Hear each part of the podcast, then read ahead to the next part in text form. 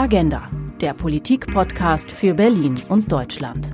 Herausgegeben vom Verlag Der Tagesspiegel. Hallo und herzlich willkommen. Mein Name ist Philipp Eins. In diesem Podcast sprechen wir über die relevanten Themen für die aktuelle Politik. Wie lassen sich die wirtschaftlichen Folgen der Corona-Krise meistern?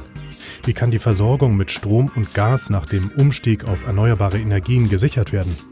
Und wie wird die Digitalisierung das Land verändern? Das erfahren wir von unseren Gästen aus Politik und Wirtschaft. Ich freue mich, wenn Sie dabei sind.